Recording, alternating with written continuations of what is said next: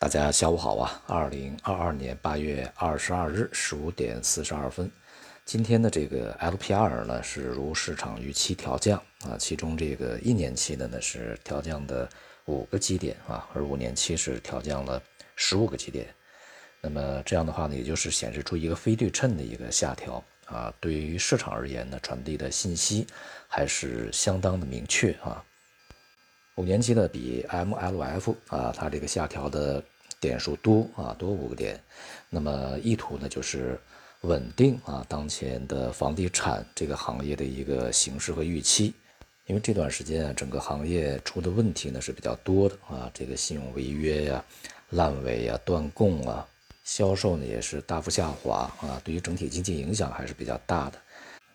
因此呢，从政策层面呢，需要对于房地产这个稳定啊，去施加一些呃措施啊。那么从去年吧，一直到现在，一系列的措施都在推出来。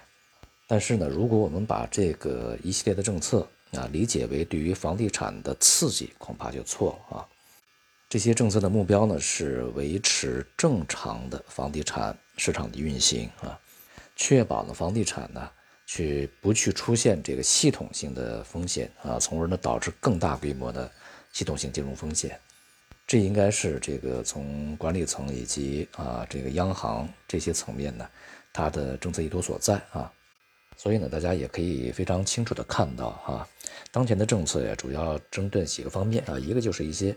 正常经营的房地产公司啊，由于疫情的影响也好啊，经济下行的影响也好，遇到了暂时的困难。所以说呢，要去施以援手啊，让他们能够正常经营。那么另外呢，就是对于民生的一个维护啊，就是对于一些断供的呀、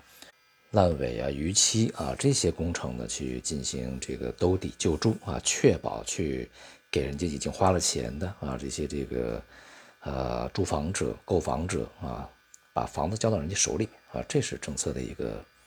比较精准和具体的目标啊。而对于一些即便是大型的房地产公司啊，由于它过度扩张，这个杠杆率过高啊，导致的本身啊存在的一些信用风险呢，其实从相关的部门啊，并没有去给予额外的救助啊，所以说呢，对于房地产政策，它是一个稳定而不是刺激。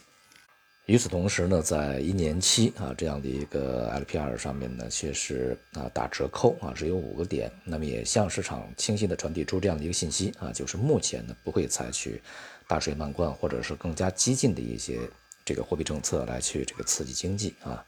主要原因呢是当前啊流动性一点都不缺啊，这个市场啊在金融体系里面其实是淤积着大量的流动性啊，只是它不能够去进入到实体经济里面去，其中原因呢有很多啊，大的经济形势下行是原因啊，其实这个很多地方呢社会生活、经济生活没有能够完全恢复正常啊，也是其中的原因。所造成的啊，在这个信贷方面呢，供需啊两弱，呃，显示市场的信心是这个现在啊是有所缺乏哈，必须要想办法通过一系列的政策呢去提振市场信心啊，这种才有效。那么今天从市场层面呢，房地产板块也是有所上涨，但也只是意思了一下哈，这个反应并不强烈。并且呢，在全部的板块里面，涨幅啊是属于呃比较小的那一部分啊，排在后边的三分之一。一方面的消息啊，它符合市场预期；而另外一方面呢，对于未来的预期，恐怕大家的信心也并不是特别足。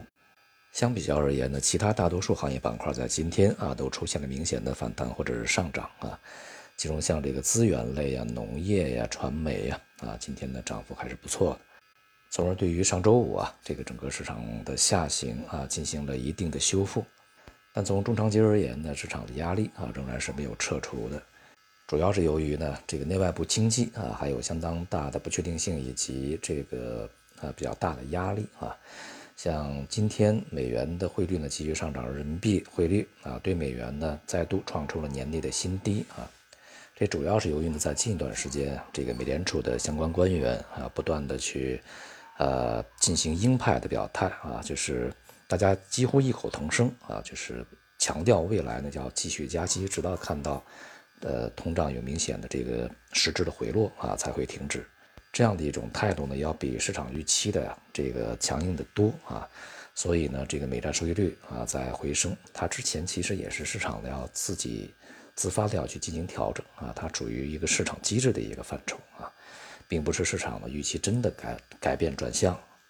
收益率的上行呢，就带动美元汇率的这个重新恢复上行，同时对于市场啊，对于股市而言呢，也带来重新带来压力。当然，像贵金属啊、黄金、白银呢，也再度啊回流到一个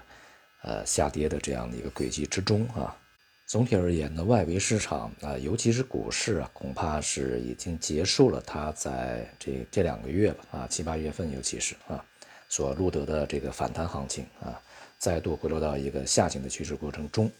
尽管呢，内外部的这个市场啊，它在运行的节奏上有所差异啊，比如说这个 A 股涨啊，外围市场跌，外围市场涨，A 股跌啊，但从长期趋势而言呢，是保持一致的。总而言之呢，对于国内的主要这个市场而言啊，我们参与的，那么 A 股啊，在中长期啊，这个震荡啊，持续的回落，呃，人民币汇率呢，这个继续对美元走低啊，至少在未来的这个半年到一年的时间里面啊，这种状态可能将会持续啊。好，今天就到这里，谢谢大家。